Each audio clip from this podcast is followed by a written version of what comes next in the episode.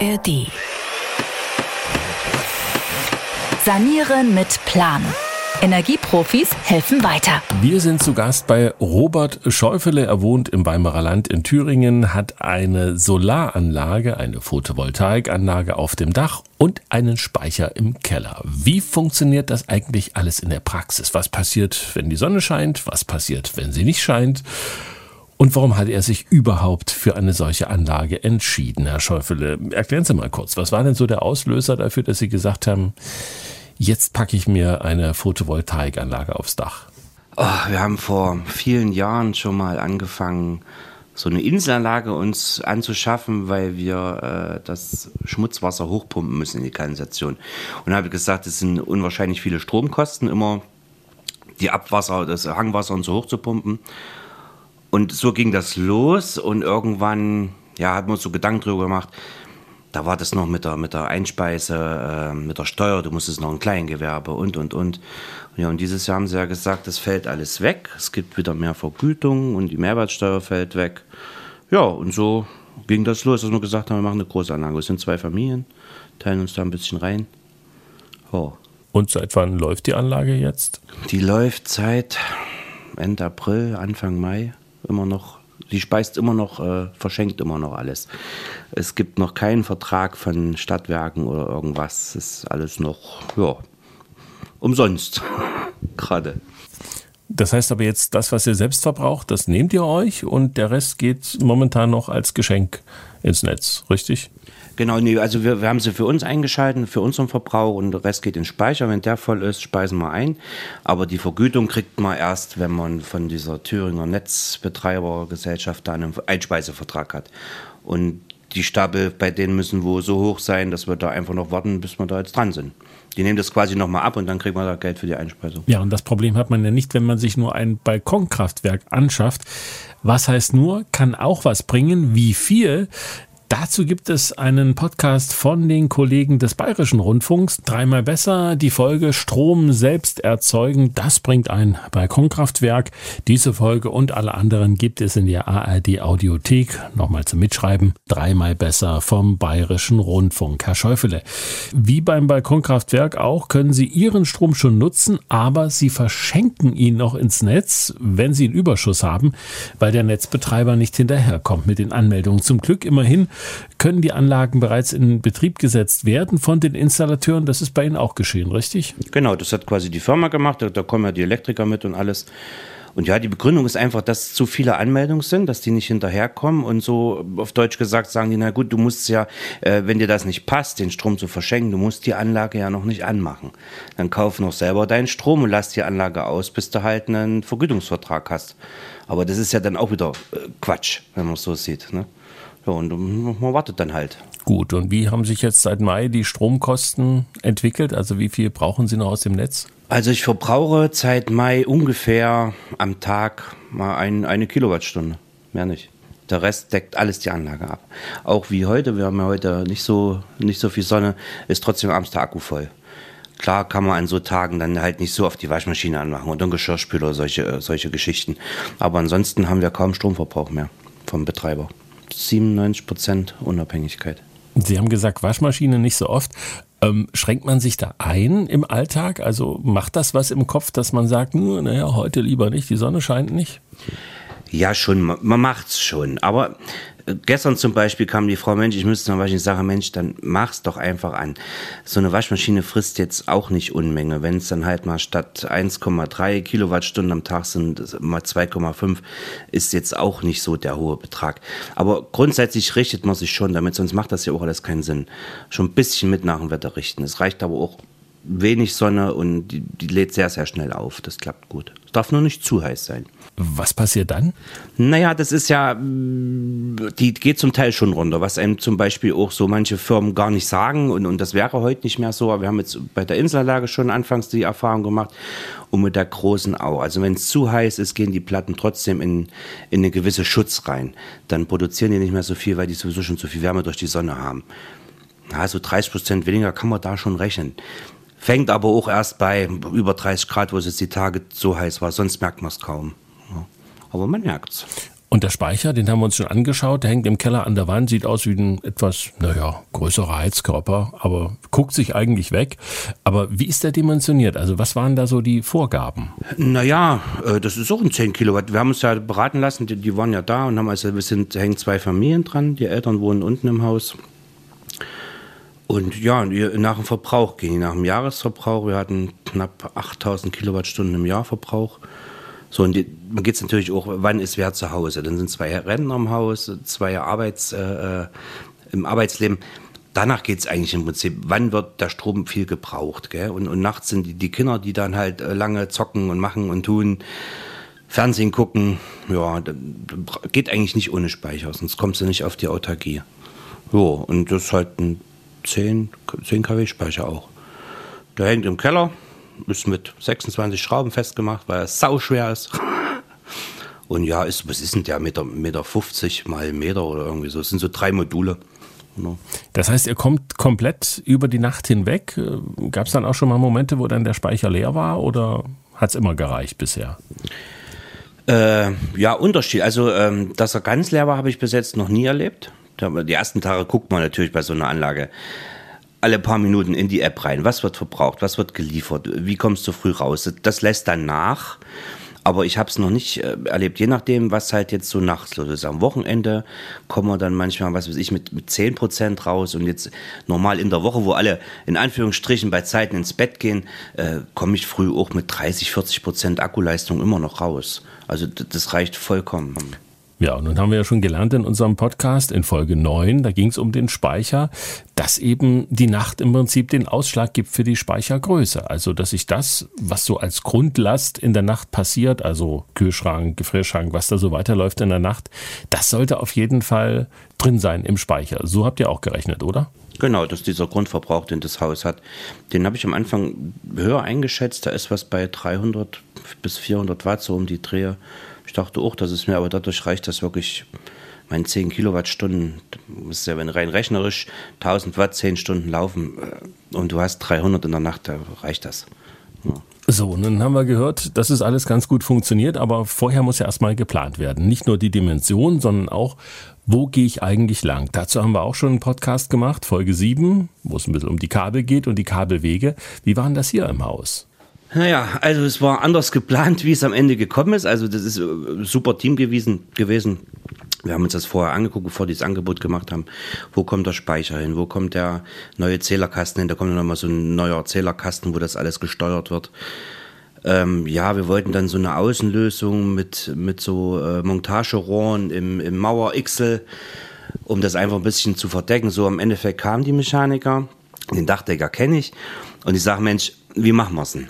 Und da ist mir eingefallen, wir haben im Schornstein, wo wir den gebaut haben, da ist so ein Revisionsschacht drinne.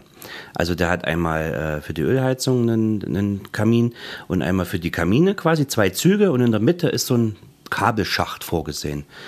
Und da sagt er, ne Mensch, da können wir dort durchgehen. Und der kommt unten genau am Elektrokasten wieder raus. Das, das, das war super, eine super Lösung. sind oben die Ziegel rein durch den Schacht und schon waren wir am Kasten unten. Wir mussten keine Kabel irgendwie ums Haus ziehen oder irgendwas runter. Das war eine super Idee und es hat auch geklappt. Ne? Ja, dann haben die die draufgebaut. Zweieinhalb Tage, 26 Module. Ja, und dann, dann lief das. Also wir waren erstaunt, wie schnell das ging. Am ersten Tag waren die Schienen alle drauf. Ja, und, und zum Teil auch schon Platten die Elektriker wuselten da rum. Also es waren bestimmt sieben, acht Leute hier in den zweieinhalb Tagen und dann war das ganze Ding gegessen. Oh, ging schön und schnell. Also viele Handwerker, die am Ende die Hand aufhalten. Kostenpunkt am Ende? Äh, Kostenpunkt, hm, wie gesagt, die 10 Kilowatt Peak-Anlage mit einem den Speicher dazu, der auch so groß ist. Ja, doch 27,6. 27,6. 27.600. So, ohne Mehrwertsteuer. Die, die Montage kann man von der Steuer noch absetzen, irgendwie die Montagekosten und dann, ja, wir haben einen kleinen Kredit genommen, sind jetzt alle mal nicht in Urlaub gefahren, haben gesagt, ob wir jetzt so 6.000 oder 7.000 für einen Urlaub nehmen, zwei Familien immer, ne?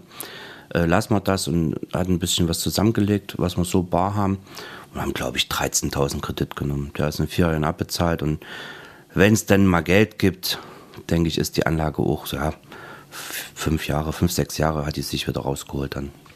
Zumal ja auch, wie wir vorhin gesagt haben, die Stromkosten überschaubar sind. Also wenn wir jetzt vom Maximalen ausgehen, mit der Strompreisbremse 40 Cent pro Kilowattstunde sind es 40 Cent am Tag. Ne? Wir können ja mal in die App schauen. Ja? Sie haben eine App dafür? Also wir haben ja noch, wir haben das Glück, dass wir bevor der Corona und bevor den ganzen Kram noch einen Stromanbieter gewechselt haben und wir haben noch einen festen Vertrag von 28 Cent. Dadurch ist es ja auch, deswegen sage ich auch, wenn wir jetzt mal waschen müssen, waschen wir eben mal. So. Also heute sind wir bei 0,4 bezogen vom Netzbetreiber. Gut, gestern mal 1,8, das sieht man gut, aber sonntags wird gekocht und so, ne? Es war auch nicht viel Sonne. Aber sonst sind es immer 1,2, 1,4. Ähm, und insgesamt, seitdem die Anlage läuft, haben wir jetzt 132 Kilowatt bezogen, 3,2 Megawatt eingespeist. Ja, und Rest ging in den Akku. Und 2,2 Megawatt haben wir verbraucht im Haus. Also 2200 verbraucht und dabei nur 130 gekauft. Also es ist schon super. Okay. Und Netzabhängigkeit 6% im Gesamten. Also die läuft gut. Wir sind voll begeistert. Das scheint mir auch so. Nun muss man dazu sagen, die Anlage ist ja eigentlich für zwei Familien, also etwas größer als eine normale von einem Einfamilienhaus. Aber wie ist denn das an so Tagen wie heute? Also wir sitzen jetzt hier und es, naja, sieht ein bisschen trüb aus draußen. Sonne ist heute noch gar nicht draußen gewesen. Was liefert die Anlage an solchen Tagen? Also im Moment, wir können mal auf den Live-Status hier gehen. Im Moment produziert sie 2 kW. Ähm, na, wir haben es jetzt halb drei. Der Akku ist noch nicht voll, der ist bei 88 Prozent. Der wird aber heute noch voll. Also dann ist er wieder, dann fängt die abends schon wieder an, sich aus dem Akku zu holen und früh ist er dann, ich denke, an so Tagen ist er früh ein bisschen leerer noch. Da kommst du nicht mit 40 Prozent hin, weil der abends eher anfängt. Wenn jetzt alle nach Hause kommen und dies und jenes, ähm, wird wieder mehr verbraucht. Und dann fängt er schon an, sich das aus dem Akku wieder zu holen. Aber ansonsten, man sieht es ja an diesen einzelnen Tagesübersicht, das ist, ist ja jetzt schon ein paar Tage so bewölkt, dass auch nicht viel mehr verbraucht wurde. Okay. Also, das heißt, 2 kW liefert die noch trotz des bewölkten Himmels. Genau, das kommt immer noch. Das ist so das Restlicht. Gut, 2 kW für eine 10.000er Anlage pff, ist in Ordnung. Also volle Leistung hast du ja eh nicht. Da kommt es ja wieder nach dem Winkel an und nach der Sonne sind ja, ist ja Ost-West-Ausrichtung. Maximal habe ich sie jetzt, glaube ich, bei 7, knapp 8 kW gesehen an, an einem guten Tag, aber das ist schon spitze. So im Schnitt hat sie um die 6,5, 7 kW, was sie maximal bringt. Und das finde ich gut. So, nun müssen wir da mal den Verbrauch dagegen setzen. Ne? Also wenn jetzt wie im Moment 2 kW vom Dach kommen, das 10 Stunden lang, sagen wir mal, dann wären das ja 20 Kilowattstunden. Und wenn das der Tagesverbrauch ist, dann liefert er ja im Prinzip auch an bewölkten Tagen alles eigentlich. Genau, das, das sieht man ja dann an den äh, was wir bezogen haben. Das, das deckt sich ja dann. Der lädt erst immer wieder den Akku. Ja, aber wenn jetzt mehr gezapft wird, zieht er schon auch wieder aus dem Akku. Aber ansonsten das, was wir verbrauchen, kommt vom Dach. Das sieht man ja. Wir freuen uns auf die erste Rechnung. Wir haben seit dem Wechsel, wo wir jetzt diesen äh, fixen Betrag haben von der Energiefirma, noch keine Rechnung gekriegt. Das läuft jetzt dieses Jahr aus und wir haben noch nicht einmal vom letzten Jahr eine Rechnung und haben auch, weil die sehr schwer zu erreichen sind und alles, erstens mal ein bisschen Angst, weil wisst, was kommt da noch für eine Rechnung. Und dann haben wir auch diese Rate, die wir zahlen, diesen Abschlag erstmal nicht verändert. Das können die uns dann zurückzahlen und das geht ja wieder mit gleich als Sondertilgung in den Kredit mit rein. So war unser Plan. Das heißt Autarkie auch an so bewölkten Tagen wie heute. Ähm, was ist denn eigentlich in der Nacht, wenn der Mond scheint? da kommt nichts. Es kommt auch nicht solche Reflexionen von die Ziegeln, habe ich auch. Also das ist ja auch Bevor wir dann bei unserer schönen Firma gelandet sind, hatten wir natürlich uns auch kundig gemacht im Internet. Ne? Solar, dann kommst du an Tausende von Leuten. Erstmal so ganze Forum und jeder erzählt dir da was anderes. Und dann kommen die ganzen Großen ins Spiel. Ne? Und bombardieren dich regelrecht mit E-Mails, mit Anrufen und mach mal und tu mal. Wir haben tatsächlich Angebote von vielen Firmen geholt. Bei den einen waren wir bei 36.000 wenn wir sie bauen und wenn wir sie mieten bei 63.000 für die gleiche Anlage. Gruselig, einfach gruselig. Dann hatten wir noch einen, so eine kleine private Firma, das hat so eine, so eine Vergleichsplattform rausgesucht, wo man sagt, das und das will ich machen und die vermitteln dir Firmen, nehmen da eine kleine Gebühr sicherlich. Und die waren bei 34 die waren auch in Ordnung. Und was wollten die Ihnen alles verkaufen? Also was für Paneele war es? Wo kam der Speicher her zum Beispiel? Unterschiedlich. Von, angefangen von Huawei, das ist glaube ich auch sehr mit marktführend. Ähm, was auch, was auch bei, bei 1,5 Grad schön was, äh, es wird gefragt, Wallbox, ja, nein. Wenn du sagst Nein, dann ist Nein. Geht bei der anderen Firma zum Teil überhaupt nicht. Also die quatschen dich so lange zu, bis man wirklich so eine blöde Wallbox mit mir Angebot hat. Wenn ich sie nicht brauche, brauche ich sie nicht. Fertig. Und bei der nächsten, die waren so fixiert auf diese Off-Grid-Geschichten.